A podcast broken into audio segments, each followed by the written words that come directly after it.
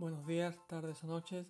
Mi nombre es Abel, esto es Overgeek y hoy pues tengo ganas de, meterle mano a un, tema que para mí es importante, que para mí tiene mucho sentido, sobre todo a, la, altura que estamos, ¿no? en el año en el que estamos, con las posibilidades y la fuerza que tiene una firma como Huawei.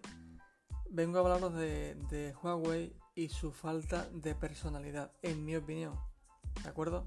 Comenzamos.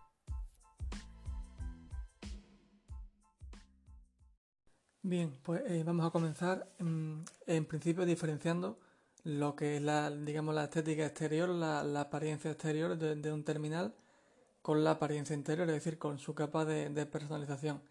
En este sentido sucede algo curioso con Huawei y es que mm, su firma, su segunda marca, Honor, eh, es más reconocible, es decir, tiene más personalidad. Tú ves un terminal de la firma Honor, que es una segunda marca de Huawei, y tú lo reconoces.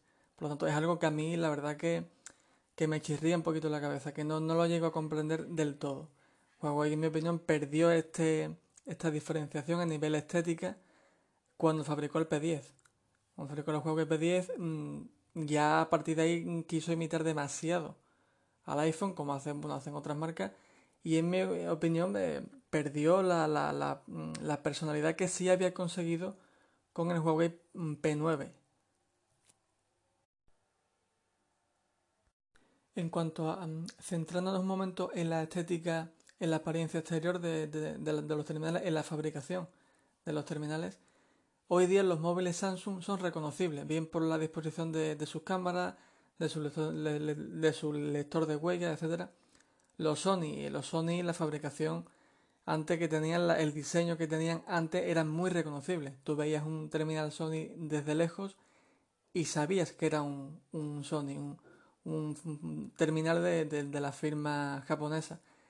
Y a día de hoy eso, esa, ese diseño ha cambiado. Pero sigue teniendo personalidad porque se sigue diferenciando del, del resto.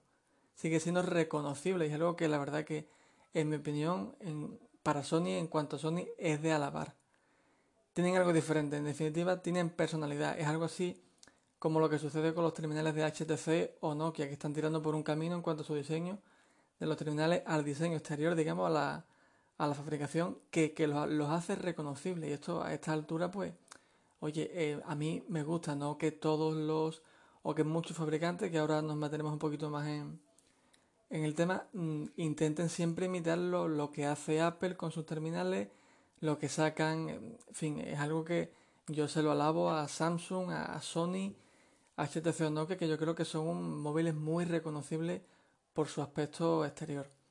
En cuanto a la apariencia de, interna, digamos, a la apariencia de, su launcher, mm, de su capa de personalización, eh, y centrándonos en, el tema de, este podcast, mm, Huawei es, y lo sabemos todos, una copia mm, descarada de iPhone, pero es una copia, en mi opinión, que no es buena, no es buena y ahora comento por qué.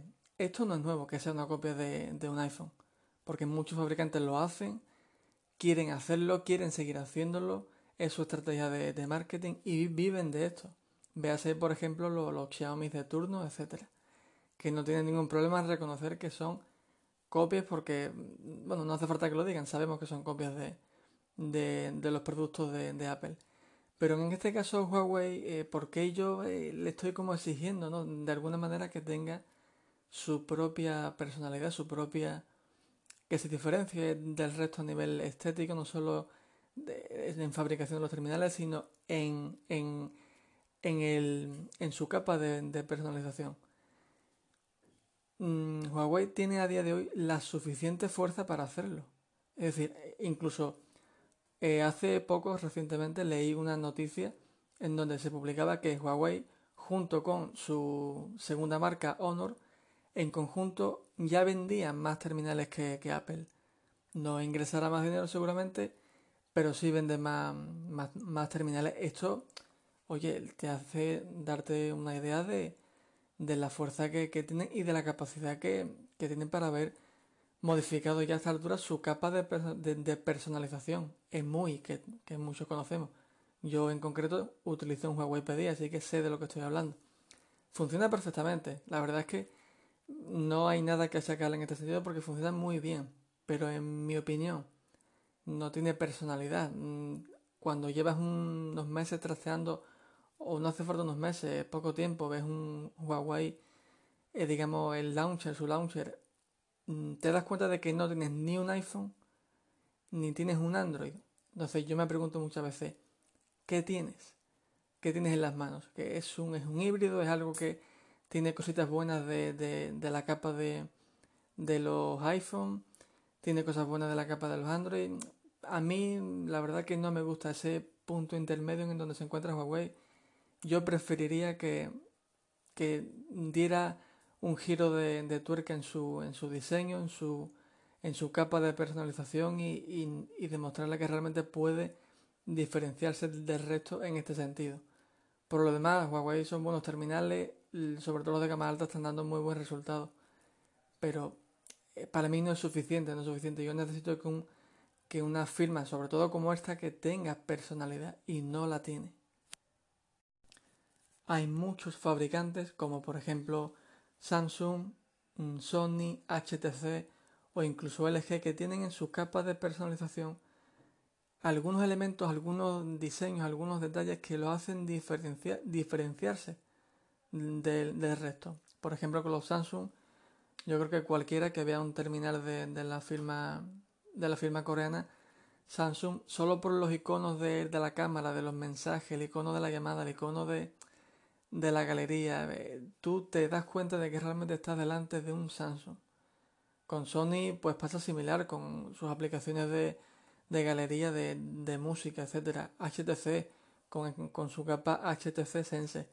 LG también tiene unos iconos que a día de hoy yo creo que todo o mucha gente los reconoce, sabe cuándo están delante de un terminal LG y cuándo no. Es decir, en cambio Huawei en mi opinión se queda a medio camino, como he dicho anteriormente, entre un Android y un iPhone. Ahora la pregunta que me surge es si Huawei, que es una copia de los. Eh, una copia como los Xiaomi de turno, pero un poco más cara, de, Apple. Es decir, esto no. Es algo que a mí no me termina de gustar y, y ojalá mm, Huawei diera en este sentido, como he dicho, un giro de tuerca y se pusiera manos a la obra a intentar diferenciarse en este, este sentido del, del resto. Que ellos pensarán que no lo necesitan, porque así les va bien. Es que hay mucha gente, muchísima gente, yo creo que la mayoría, que a esto, esto les, suele gustar. Es decir, que un móvil, que tengan un móvil que se parezca a un iPhone, tanto por su diseño eh, exterior como por su diseño interior, como por su personalización interior. Esto funciona, eh, en general en el mercado en el que nos movemos funciona. Mm, o simplemente hay muchas personas a las que les da igual o lo ven como una tontería o incluso lo ven eh, como, como, una ventaja o como, como todos estos anteriores. Pero en mi opinión no es así. En mi opinión, yo pienso que Huawei tiene mm, fuerza y lo está demostrando que está cogiendo una posición en el mercado muy, muy mm, de ventaja frente a otros rivales, pero es una posición que se está ganando a base de, de sacar terminales a un precio muy competitivo, que en general funcionan, dan un resultado bueno, pero que son que son unas copias demasiado... Para una firma como Huawei, que lleva ya muchos años, eh, es una copia yo creo que demasiado descarada, ¿no? Yo creo que debería de tener un poco más de, de personalidad, que es lo que yo, como usuario, desde hace casi un año de un Huawei pedí, a mí me falta de Huawei. Es algo que no tengo y que me gustaría tener un terminal que, que sea diferente, que, que tenga esos detalles que lo hacen diferente a los demás porque creo que tiene la fuerza y la capacidad para conseguirlo.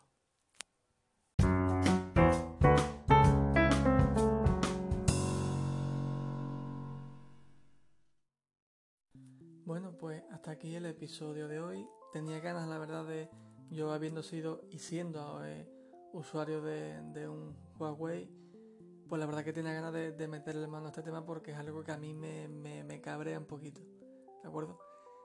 Eh, mi nombre es Abel, esto es Overgeek y en este canal, en este podcast, pues yo hablo, doy mi opinión acerca de todo el mundo de la tecnología, sobre todo desde el mundo Android, que es el que más conozco, pero simplemente a niveles de, a niveles de aficionado, Eh, ya he escuchado a alguien por ahí que dicen que bueno, que, que hay muchos podcasts de, tecnología que son más profesionales y por supuesto yo seré un aficionado y lo seré siempre, ¿no? Y, y espero seguir siéndolo siempre porque es una es muy sano esto, ¿no? Es muy sano.